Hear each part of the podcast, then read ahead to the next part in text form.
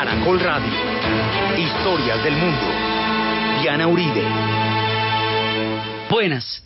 Les invitamos a los oyentes de Caracol que quieran ponerse en contacto con los programas, llamar al 338-0039, 338-0039 o escribir a info arroba casadelahistoria.com, info arroba casadelahistoria.com o consultar nuestra página web www.lacasadelahistoria.com www.lacasadelahistoria.com Hoy vamos a ver a Canadá en el siglo XX. Canadá entra al siglo XX y con él a dos guerras mundiales.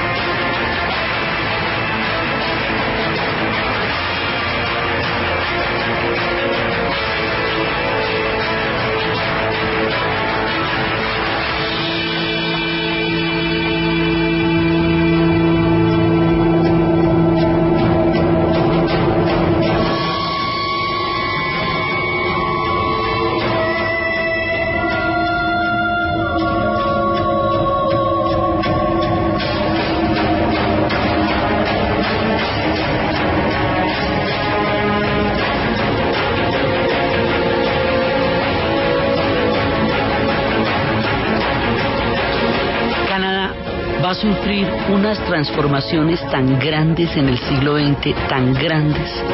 La vez pasada estábamos viendo cómo declinaba el enorme poderío y la hegemonía gigantesca de las primeras naciones y estábamos viendo con mucha nostalgia cómo ese mundo quedaba dentro del proyecto británico no tenía ningún tipo de salida y lo van confinando a punta de engaños y a punta de, tratados que ellos no comprendían, los van metiendo en las reservaciones y les van quitando su, toda la, la capacidad que ellos habían tenido de vivir y dominar y convivir con la naturaleza, las grandes praderas, ellos, no la, ellos que no las dominaban, sino que las vían con ellas y todo. Estábamos viendo el destino de los chinos y el destino de las primeras naciones en el tiempo del ferrocarril. Con la llegada del siglo XX va a ser una cosa vertiginosa porque Canadá llega al siglo XX dentro del imperio británico. Eso tiene unas implicaciones muy precisas. La primera va a haber una transformación muy grande de lo que era ese Canadá rural, esas tierras en las cuales la gente vivía en las fincas, cultivaba, era un país fundamentalmente agrícola a pesar de que fuera tan dura la agricultura allá, pero hemos visto pues todas las historias de, de colonización del Canadá desde las fronteras agrícolas también. Entonces ahora Canadá rápidamente se va a volver una sociedad industrial, jalonada por todo el ritmo industrializado de la propia Gran Bretaña, ¿no? O sea, esto es una suerte imperial. Ah, están en el vagón del imperio británico de la Gran Bretaña y van para donde vayan los británicos, con las implicaciones que eso tiene para los canadienses. Entonces, esta industrialización tan supremamente vertiginosa rápidamente transforma las ciudades en lo que son las ciudades industriales, sobre todo a comienzos del siglo, ciudades que son guetos de hambre y de miseria porque son las fábricas, pero es que está en la época en que no existía la seguridad industrial, en la época en que no había festivos ni dominicales, en que no había ningún tipo de derechos, o sea, las fábricas eran morideros, gente sumida en esas fábricas trabajando 18 horas, no tenían seguros médicos, no tenían ningún tipo de apoyo, todo eso se fue creando a propia de conquistas, precisamente en estos días del primero de mayo es parte de lo que se creó para que hubiera un mundo laboral posible, pues las jornadas de ocho horas y todo eso, pero Canadá todavía no tenía nada de eso en ese momento, tenía una industrialización pura y dura como la que se está dando en Inglaterra. Y ellos lo van a tener que conquistar duro, durísimo también.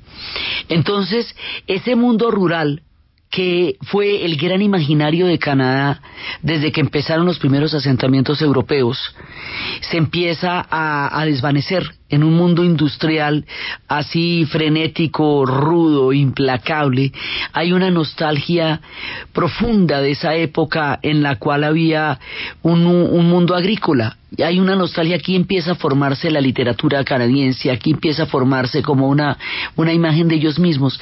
Y esa nostalgia tan profunda que ellos tienen de un mundo rural, de un mundo de caballos, de un mundo donde las cosas tenían otro tiempo y otra, otro tipo de vibración, eh, un poco la recreamos con esta canción de Jethro Tull que es acerca de los caballos pesados cuando ya el tiempo de los caballos termina y empieza el tiempo de la industrialización y empieza el tiempo de los varones del petróleo en el caso de, estos caballos y se van acabando todos esos días en que los caballos pesados eran los que proveían el calor y la comida y todo el funcionamiento de las granjas. El Canadá se va a volver un Canadá industrial en el siglo XX.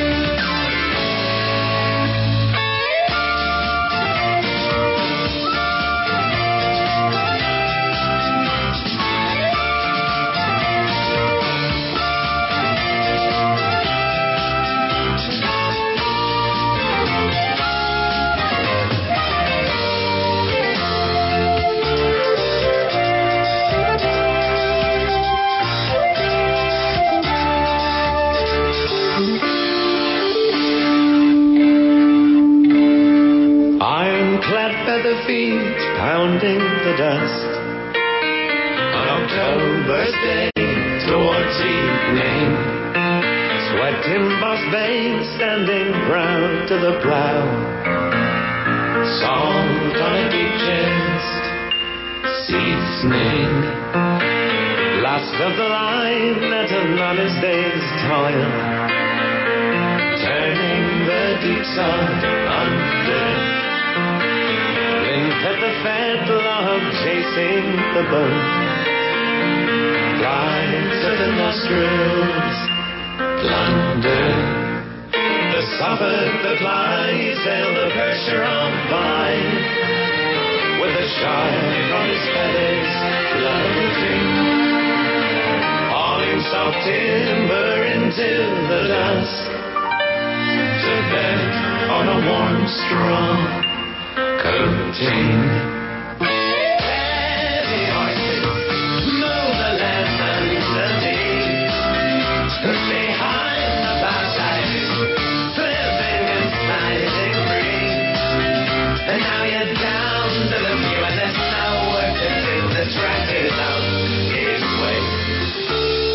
Esta historia de los caballos que van quedando atrás empiezan a inventarse los arados eh, ya industrializados en donde seis máquinas hacen el trabajo que antes hacían muchísimos hombres, donde los caballos empiezan ya a languidecer como el motor de las granjas, donde el mundo industrial empieza a reemplazar el mundo de, de antiguo que para ellos había sido toda esa, esa exploración de un campo infinito que era el Canadá. hay una nostalgia por eso, una nostalgia que también vivieron los ingleses en su tiempo, por eso nos lo cuenta Jethro un grupo inglés cuyo nombre se llama así por uno de los inventores del arado manual.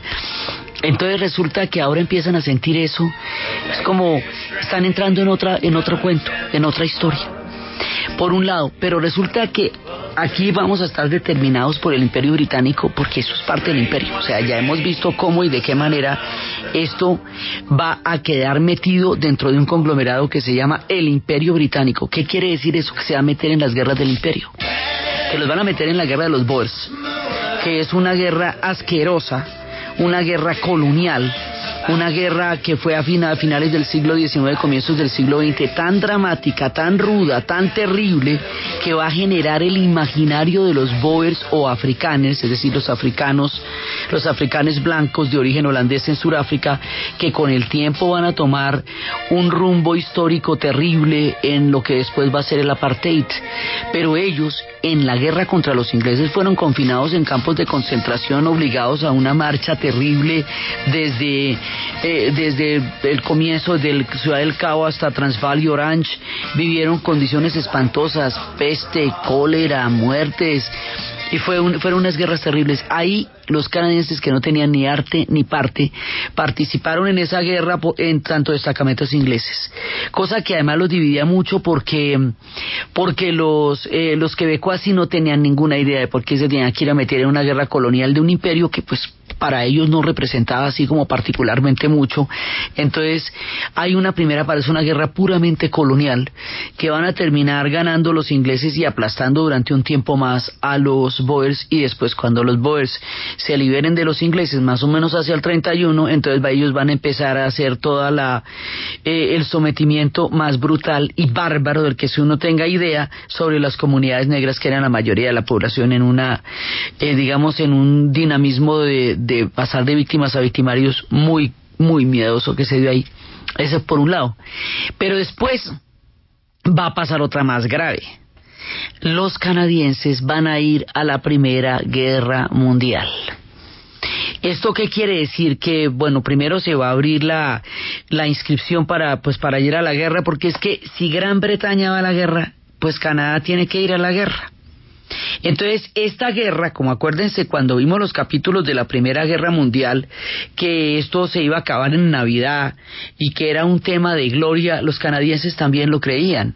Y también se fueron junto con los australianos y los neozelandeses, los Anzacs de los cuales estuvimos hablando en el capítulo de los pueblos de las colonias que fueron involucrados en la Primera Guerra Mundial. Habíamos hablado de los senegaleses que fueron por parte de Francia, por parte de Inglaterra pues fueron australianos, neozelandeses y canadienses, grandes cantidades de canadienses, mucha gente de la India también, de la India, de Nepal, de, de todas las colonias. Los canadienses llevaron una parte durísima junto con los neozelandeses. Los neozelandeses y los australianos tuvieron su, sus momentos más duros en, en Gallipoli, en toda la parte de Turquía. Los canadienses la tuvieron en Ypres, la tuvieron en los campos de Francia. Unos y otros, en nombre del imperio, fueron a morir a esta guerra inútil.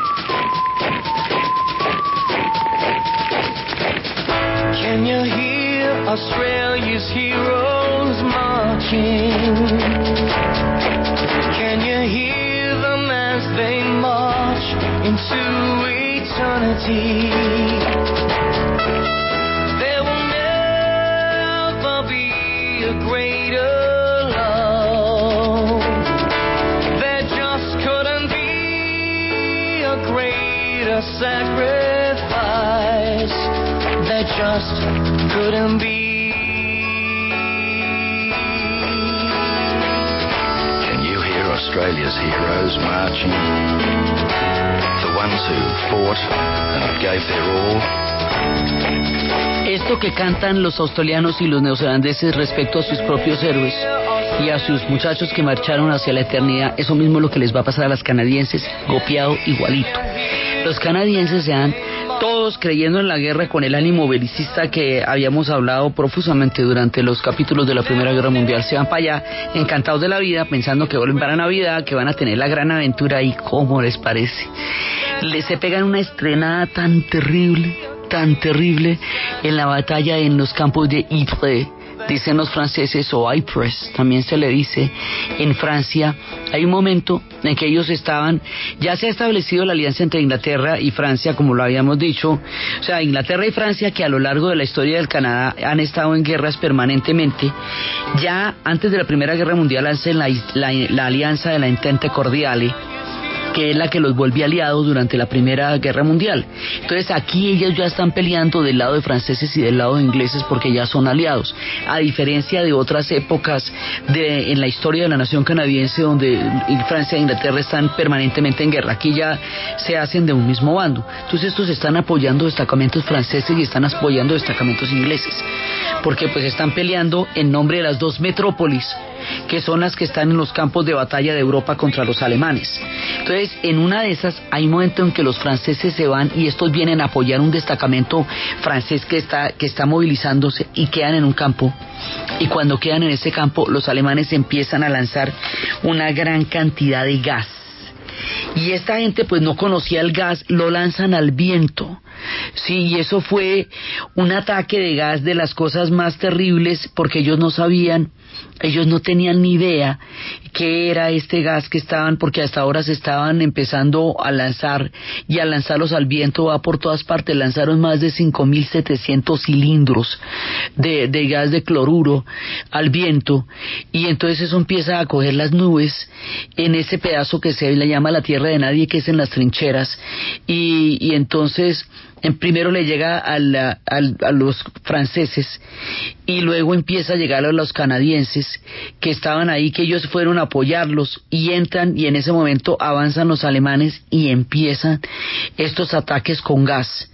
Y esto le tocó de frente, porque los, ya en ese momento ya se estaban yendo los franceses de ahí, están de frente, de barrigazo le toca a los canadienses. Entonces los canadienses se paran ahí y empiezan a ponerse los, los pañuelos eh, untados de agua, de, de agua de, totalmente llena de, de, pantano, pues agua de pantano, de los charcos que están ahí. Inclusive también eh, la, la, la, envolvían en sus propios orines para podérsela poner en la nariz y en la, y en la cara, para poder evitar todo esto que les estaba pasando. Y esto era como una maquinaria que los iba, los iba matando y los iba matando Así que de ahí de la de Ypres y después con otro gas de ya cuando vinieron los de los, de Gamostaza, más de seis mil canadienses murieron en esta confrontación con el gas, con las armas químicas en la trinchera. Y cuando estábamos hablando de los capítulos de la Primera Guerra Mundial hablábamos de las poppy flowers, de las de las amapolas rojitas que sí quedaban lindas y preciosas mientras todos los hombres morían por algún efecto extraño de la naturaleza. Esos gases letales y espantosos no le hacían daño a las preciosas amapolas, pero a los seres humanos los despedazaban por dentro. Entonces estos se van y ponen lo suyo en Ypres. Y luego en la batalla de Somme, acuerda que en la Primera Guerra Mundial habíamos dicho que una de las batallas más aterradoras de todo fue la de Somme, que fueron Somme y Verdún. Bueno, pues lo mismo, van para Somme. Sí, y allá en Somme donde murieron pues soldados británicos 57 mil murieron en unos en unos primeros días. Sí aquí van a morir un destacamento canadiense entero de los Newfoundlanders. 790 del destacamento de los de los Newfoundland que es uno de los de, de los territorios canadienses van para allá y van a morir en Somme también así como patos como todas esas batallas que habíamos visto que eran tan absurdas con esa inmensa mortandad de hombres de los niños de y las trincheras y todas las y todos los y los alambrados y todo eso pues así van a morir cuando se pertenece a un ente tan grande como el Imperio Británico igual que cuando las naciones de la antigua Unión Soviética formaban parte de la Unión Soviética también, pues eso usted le toca lo que le toquen a ellos.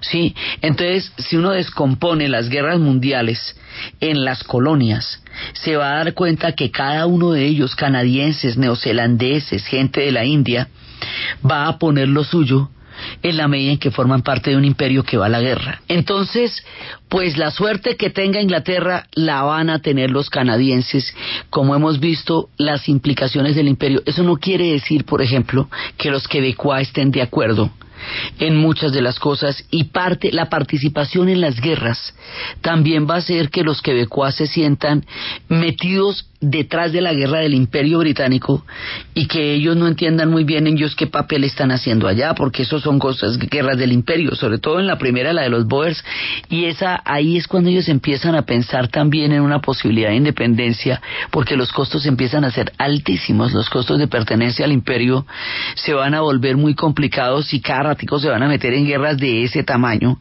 Sí, eh, aún en esta todavía creen unos y otros, pero de todas maneras para los que esto no tiene, no termina de tener sentido que ellos estén detrás de los británicos para arriba y para abajo en todas las guerras en que los británicos se van a meter. Entonces, todas las implicaciones caen directamente sobre las colonias. Ellos van a morir exactamente en las mismas condiciones y, a veces peores, como ese barrigazo de Ypres que se vuelve también una, una referencia histórica dolorosísima para los canadienses, también heroica, pero a la vez muy dolorosa porque murió un montón de pelados que no, tenían casi ninguna, o sea, salieron de Canadá, fueron entrenados en Inglaterra y directamente los mandan a los campos y los mandan a los campos y les toca una gaseada estas cuando no tenían máscaras, no tenían ni idea. Entonces, ellos la van a pasar también muy rudo como todos los demás en la Primera Guerra Mundial y eso también es parte de la historia de lo que le va a tocar a Canadá. Al mismo tiempo, están llegando grandes cantidades de migrantes en ese Canadá migrante del que hemos estado perfilándonos y ahí va a haber una cantidad de, contradicciones y de, cosas fuertísimas que van a pasar con la llegada de esta gente en el siglo XX. El siglo XX tiene un espíritu diferente y en ese espíritu van a pasar cosas muy duras para los emigrantes en el Canadá. Gens qui faites l'amour, qui faites l'amour. C'est à vous autres jeunes gens qui faites l'amour, qui faites l'amour. Ne prenez pas une femme plus belle que vous. J'entends le coucou et moi je prends garde à tout. J'entends le coucou. À vos voir les prêtres, pis les tout, pis les tout. Vos voir les prêtres, pis les tout, pis les tout. Un jour je lui demande, m'emmèneriez-vous? J'entends le coucou, mailleux, mailleux, j'entends le coucou, mailleux doux. J'entends le coucou, mailleux. Están pasando muchas cosas en el Canadá en estas épocas, son épocas verdaderamente frenéticas. Una cosa que pasa que es muy importante es que en 1918 empieza el voto para las mujeres, o sea, las mujeres realmente van a movilizarse porque durante la guerra quedaron a cargo de todo el país. Y a diferencia, fíjese qué curioso, pues en Estados Unidos también la mujer va a tener el voto temprano, pero en la Segunda Guerra Mundial después cuando regresan de la guerra las confinan. Aquí cuando las vuelven a confinar a, a, los hogares después de que estuvieran a cargo del país. Aquí durante todo el esfuerzo bélico que hizo Canadá en la Primera Guerra Mundial, cuando regresan las mujeres dicen, bueno, el voto tienen que darnos el voto ahora y empieza una movilización de mujeres muy fuerte que va a lograr que el voto rápidamente se pueda hacer en Manitoba, Saskatchewan, Alberta, Ontario, en, eh, en Nueva Escocia, New Brunswick, en Newfoundland y solamente hasta 1940 en Quebec. O sea, en Quebec va a ser muchísimo más tarde el voto para nosotros fue en 1957 durante la época de Rojas Pinilla. Imagínense cómo diría que se demoró. En Inglaterra también el voto se los van a dar, pero hasta 1920, por el esfuerzo infinito que hicieron las enfermeras durante la Primera Guerra Mundial a unos costos muy altos. Empieza tempranamente el voto femenino en Canadá, en Nueva Zelanda y en, en eh, fue donde primero se dio a finales del siglo XIX. O sea, ellos empiezan, las mujeres en Nueva Zelanda empiezan votando el siglo XX. Aquí se requirieron las guerras, la Primera Guerra Mundial para poder lograr este derecho en el caso de Inglaterra y en el caso de Canadá. Entonces, por un lado, pues está el movimiento por el voto, que logra un nivel de éxito muy grande y como les digo, se demora muchísimo en llegar a Quebec, muchísimo. Por el otro lado, lo que les digo de los emigrantes es una cosa muy complicada. Canadá, hoy por hoy, es un país políticamente correcto. ¿Eso qué quiere decir? Que reconoce los derechos, la igualdad, los derechos culturales, los derechos de los pueblos. Eso no es poca cosa. No es poca cosa porque cuando los países ni siquiera son políticamente correctos, cuando no reconocen la diversidad, cuando no reconocen la igualdad, cuando no reconocen las diferencias, cuando no reconocen la multiculturalidad, cuando no reconocen los derechos culturales de un pueblo, pues la cosa está cruda porque hay que llegar al punto en que se puedan reconocer. Canadá lo reconoce, pero no siempre fue así.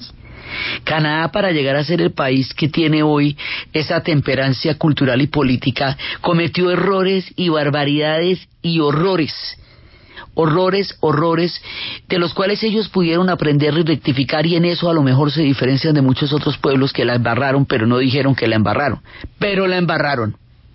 Aquí va a haber unas leyes de migración cuando se necesita tanta gente para hacer la industrialización de Canadá, pues vienen muchísimos emigrantes. ¿Qué son emigrantes? Que emigrantes son desde, desde los ingleses y desde los franceses. Hombre, los franceses llegan como emigrantes de Francia, no son de allá.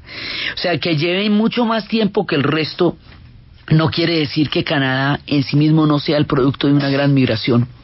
Sí, entonces decirle extranjero a alguien allá pues es, es más difícil en esta época, sobre todo cuando se está dando toda la gran migración. Entonces, hay unas leyes que dice que no les interesan tener migraciones ni chinas, que lo vimos la vez pasada, ni japonesas, asiáticas en general, no les interesan los coreanos, no les interesan los africanos. Eh, entonces les, los interesan es los europeos blancos, pero no todos los europeos blancos no vayan a creer, porque tampoco les interesan los que formaban parte del imperio austrohúngaro, ni les interesan los católicos, les interesan mucho más los protestantes, porque pues esto es una parte del imperio que es que eh, por del lado de los del lado de los británicos es protestante. Total le ponen una cantidad de problemas a la gente para que llegue y hacen unas leyes de migración tan supremamente severas y discriminan entre comunidades. Y entonces los pobres ucranianos, por ejemplo, hay una parte de Ucrania que formaba parte del imperio austrohúngaro, porque el imperio austrohúngaro tenía un montón de pedazos de pueblos que luego se volverían naciones. A los pobres ucranianos eh, los van a considerar enemigos durante la Primera Guerra Mundial, porque la guerra es contra el imperio austrohúngaro. Sí, entonces, eh, a los alemanes también los van a confinar, los van a confinar en campos. Sí, esto también va a pasar en Estados Unidos. En Alemania también pasó con franco-canadienses, pero como dicen ellos, eso no excusa el que haya pasado en Canadá. Digamos, durante las guerras a los ciudadanos de a pie común y corriente los metieron y los confinaron creyendo que eran potenciales enemigos o quinta columnistas de los de las batallas y entonces llevaron del bulto una gran cantidad de gente. Sí, en el caso de Estados Unidos en la Segunda Guerra Mundial a los japoneses los va a tratar de la peor manera posible, pero Canadá no hizo la excepción, ¿ve? Canadá no hace la diferencia. También Canadá los trata muy mal. Los italianos no les sirven sino los del norte esos que son ya, que son incluso un poco más austriacos que latinos, porque consideran que los del sur, los calabrios, genoveses, sicilianos, son gentes que no contribuyen al progreso. Entonces la misma migración italiana, que va a ser tan grande, más de un millón los que van a llegar a Estados Unidos, pero otro poco van a llegar a, Canadá, la misma migración italiana está discriminada de origen, y, eh, porque unos sí le sirven y otros no.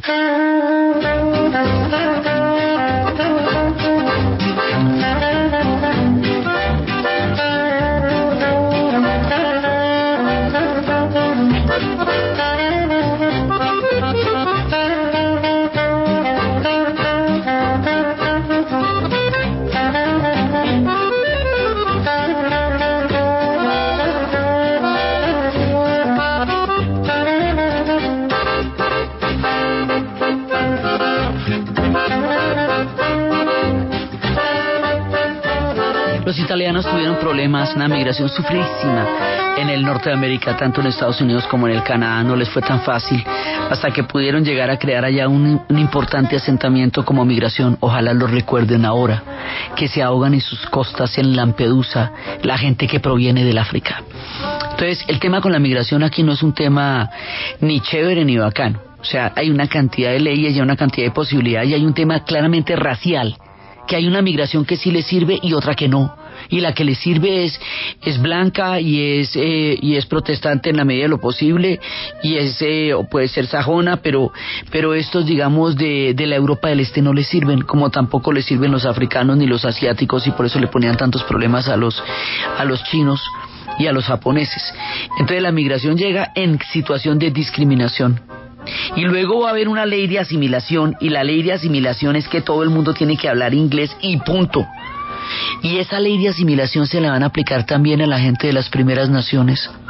Y ahí hay un crimen muy grande, que los van a obligar a desconocer su cultura y su lengua en los colegios, y los van a culturizar, y se los van a robar también, van a, van a quitárselos a los padres como hicieron en Australia con la generación perdida para meterlos en colegios donde les metan solamente la cultura inglesa, que entre otras cosas no es la francesa, que entre otras cosas no es la quebecois, es un pedazo de la cultura del Canadá, que es un país con doble, con una doble identidad. Entonces, es una época en la cual ese gran aprendizaje que van a hacer los canadienses de la multiculturalidad como riqueza y como condición de existencia, en la que hoy creen, en esta época todavía no lo tenían claro. En esta época le dan mucho palo a la gente que no era del perfil de lo que ellos querían para, para una migración que por el otro lado la iba a pasar mal, porque una migración industrial no es chévere no es nada chévere.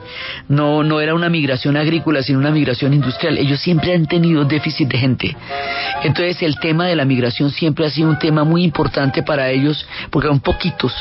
Aún hoy día son poquitos para semejante eh, vastedad de tierra en la que viven. Entonces aquí necesitan mucha gente, pero escogidita que solamente algunos y a los otros los meten en unos procesos de asimilación del inglés que van a ser muy fuertes y van a desconocer toda forma de identidad eh, distinta y, no, no van a plantear esa posibilidad que ellos hoy día tienen de reconocer las diferencias como riqueza.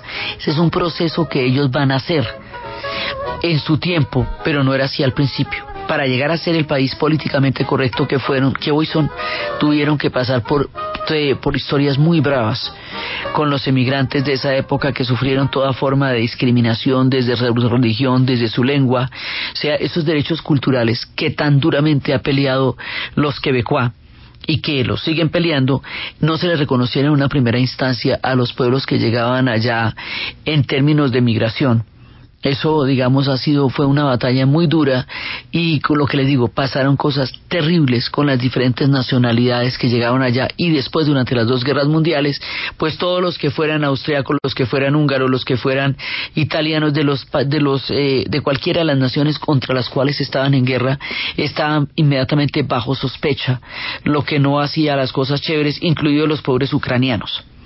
Entonces, hay un tema migratorio delicado y cruel en esta primera parte de, del siglo XX y ellos lo reconocen en el Museo de la Ciudad de Vancouver. Este, estas políticas tan supremamente fuertes y terribles están reconocidas en las leyes, muestran cómo fue que lo hicieron, digamos, como, como una manera de hablar con la verdad de su historia y de su pasado, que cosa que no, no muchos pueblos lo hacen. Entonces ellos sí, ellos sí lo cuentan y lo cuentan desde la rectificación que hicieron mucho tiempo después de las arbitrariedades tan bravas que se cometieron con la, con la migración en esa época. Pero como les digo, en tanto Canadá está metido en el imperio británico, pues le toca la Gran Depresión directamente desde Europa y desde Estados Unidos porque fue al lado de la crisis del 29 y le va a tocar la, la Segunda Guerra Mundial.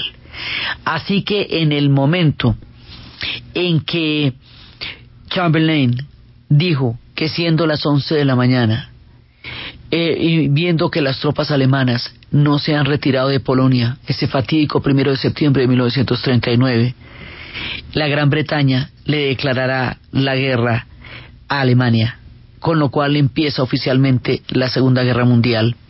Eso quiere decir Canadá, Nueva Zelanda, India. Quiere decir que todas las colonias, toda la gente que está por ahí al otro lado del mundo va a tener que meterse en la Segunda Guerra Mundial. Es todo el imperio británico el que está peleando y todo el imperio francés. Por eso es que están los senegaleses también en la Segunda Guerra Mundial. Por eso es que hay un montón de gente de, de pueblos que están en otra vaina, pero que les toca. En la Segunda Guerra Mundial no se querían meter. Porque en la, en la primera fue un horror un horror de los horrores.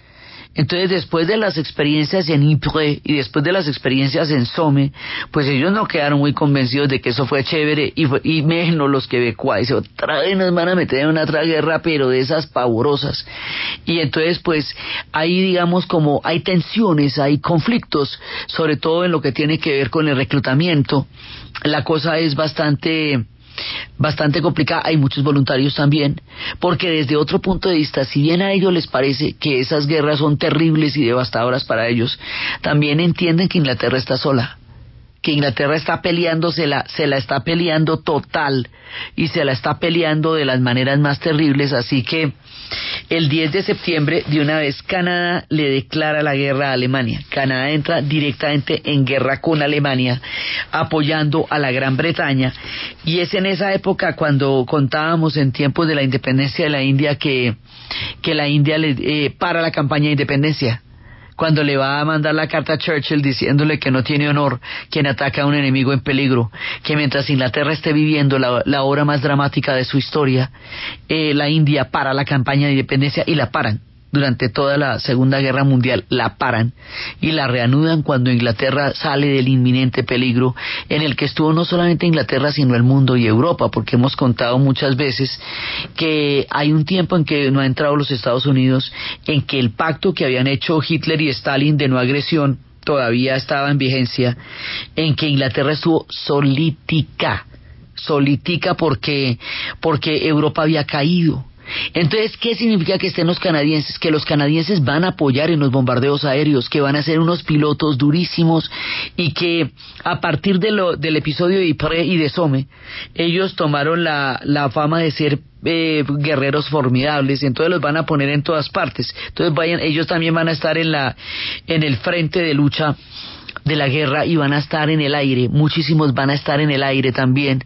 Y van a estar en las redes de espionaje, van a estar en las grandes batallas, van a estar en los desembarcos, en las campañas de Sicilia, en todas las partes donde, donde está Inglaterra van a estar los canadienses. Entonces, el tema de las guerras mundiales también eh, sacude a Canadá por dentro. El tema de meterse en dos conflictos de semejante envergadura, porque es que hay que ver uno por allá en los campos del Canadá tranquilo en una granja o aún en las ciudades industriales que lo vayan a meter en el berenjenal de, de una guerra de este tamaño en Europa. Es que no estamos hablando de los franceses y los ingleses a los que les tocó muy a su pesar. Estamos hablando de gente que forman parte de un imperio que está al otro lado del mundo y entonces que se van a ir para allá, tan de allá como irse de acá, ¿me entiende? Lo que pasa es que forman parte del imperio, que lo cojan a usted y lo metan en semejante berenjenal y lo pongan en esos peligros y le toquen los bombardeos y le toquen los desembarcos y las grandes batallas, en todas las batallas, en todas las historias, pelearon y murieron en miles los canadienses, igual que murieron los británicos y los neozelandeses y los australianos.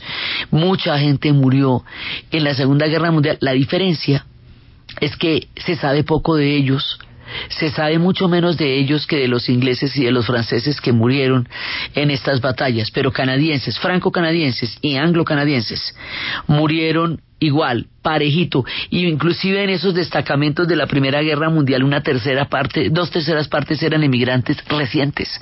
O sea que todos estos que llegaban en los barcos también terminaron allá metidos, también terminaron allá muriendo. Fortunas, o sea, infortunios enormes para hombres jóvenes que formaban parte de una nación que estaba cimentándose, pero a la sombra de un imperio va a tener que pelear por él, y va a tener que combatir por él, y va a tener que morir por él.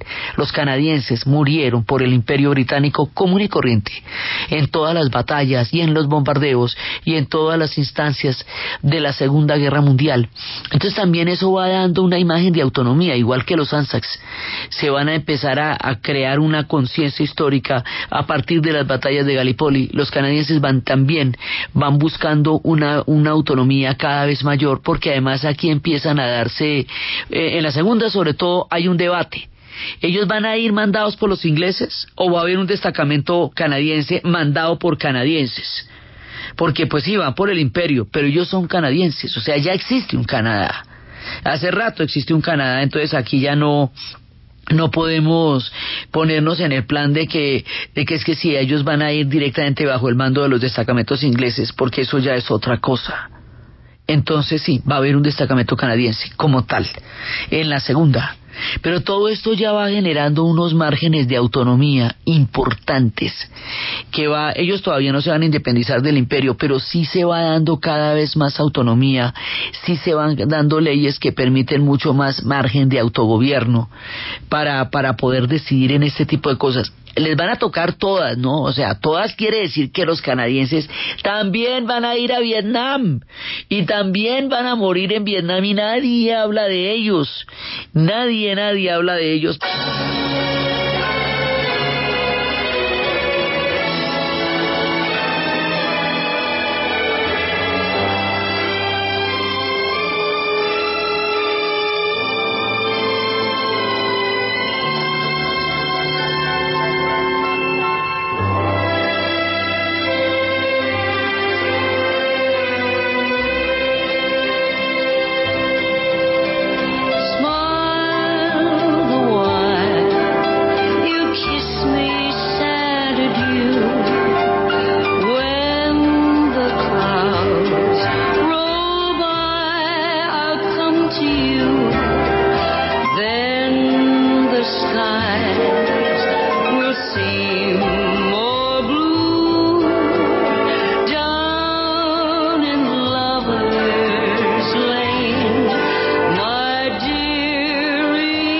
Cuando Canadá entra también en guerra con el Pacífico, cuando se produce el ataque a Pearl Harbor y a Japón también entra en la Segunda Guerra Mundial, entonces se la van a montar a los japoneses canadienses.